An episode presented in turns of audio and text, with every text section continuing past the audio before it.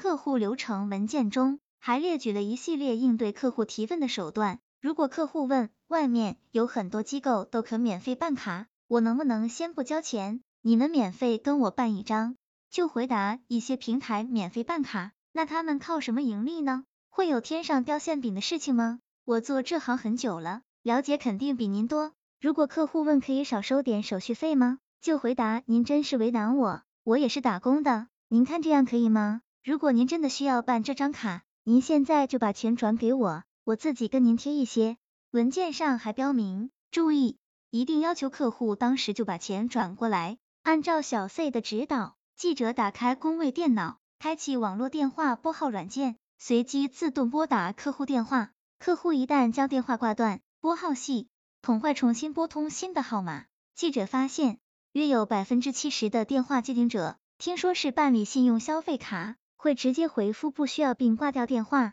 约百分之二十的接听者会询问信用消费卡的具体功能及办理方法，约百分之十的接听者会在听完业务员介绍后，添加业务员微信详细了解。公司还为业务员配备专用手机。记者发现，业务员手机微信中多有标题为“奋斗素材”的微信群，及不少以日期、客户姓名、付款状态为编号的聊天记录。小 C 介绍，奋斗群是业务员的内部交流群。素材群用来发布业务员的承担信息，其他业务员可以将这些信息发布到自己工作手机中的微信朋友圈内，以此告诉已经加了微信但还未承担的客户，已经有很多人办理了信用消费卡，取得客户的信任。记者在工作手机微信朋友圈内发现，也有不少诸如三十万群款走一单，感谢您的信任；五十万群款走一单，优秀的朋友圈信息。信息同时配上了客户的交款和聊天截图。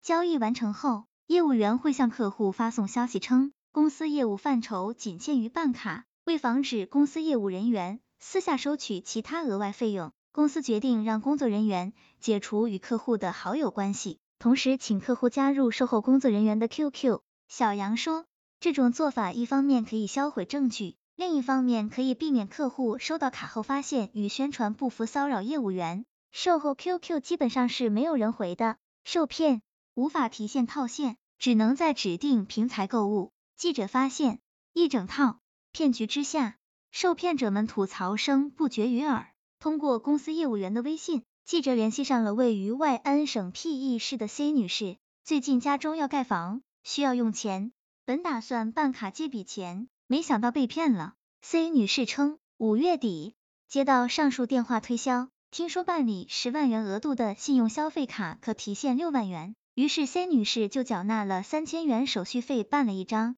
约一周后，C 女士拿到卡，就立即实验提现功能，结果发现卡既不能刷，也不能申请所谓的现金贷，之前业务员介绍的功能都无法使用。HB 省 HD 市的 T 先生也是公司客户之一，T 先生称，五月中旬他接到网络电话。经业务员加微信推荐办理了信用消费卡，额度为五十万。T 先生缴纳了一点五万元的手续费，卡到手后发现无法提现套现，只能在指定平台购物。致电信用消费卡上的客服电话，他被告知不能刷卡，不能提现，但询问办卡业务员给的客服 QQ，对方却在他多次质疑后回复说可以使用现金贷。我准备起诉那个公司，T 先生说。但只知道对方打着 BY 创投的牌子，不知道具体是什么公司。T 先生警示广大市民千万别办这种卡，之前说的都是假的。还有不少受骗者投诉，除了所谓的提现功能无法实现，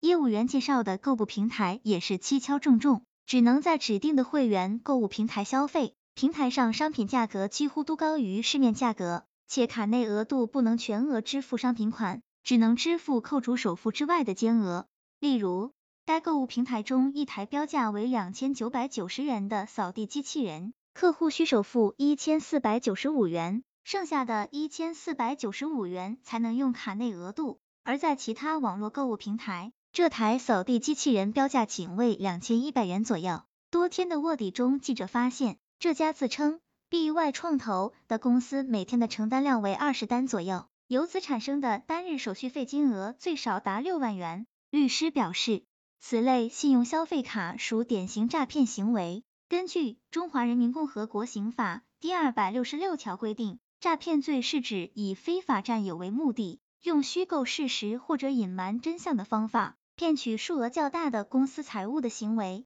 诈骗公私财物，数额较大的，处三年以下有期徒刑、拘役或者管制，并处或者单处罚金；数额巨大或者有其他严重情节的，处三年以上十年以下有期徒刑，并处罚金。数额特别巨大或者有其他特别严重情节的，处十年以上有期徒刑或者无期徒刑，并处罚金或者没收财产。例如，业务员在向客户介绍时会说卡有提现功能，实际上根本没有，这就属于虚构事实、隐瞒真相，其目的是为了骗取客户的手续费及财物，这就属于以非法占有为目的，实际上是较为典型的诈骗。根据最高人民法院。最高人民检察院关于办理诈骗刑事案件具体应用法律若干问题的解释，二零一一年四月八日起施行的规定，诈骗公司财物价值三千元至一万元以上和三万元至十万元以上五十万元以上的，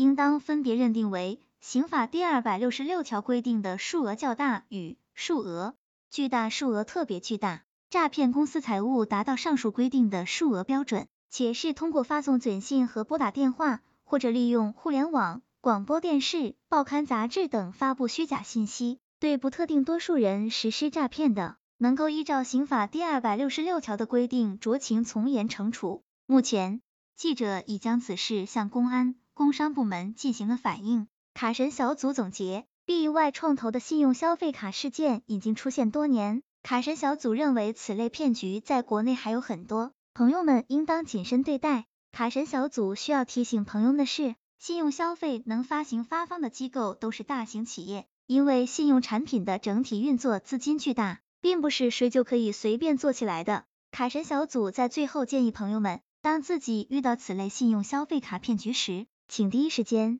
向当地的公安机关报案，以免让更多的受害人出现。同时，卡神小组也向这位卧底记者表示敬意。一位心怀正义的记者才能揭露更多的消费骗局，希望这个资料对朋友们有所帮助。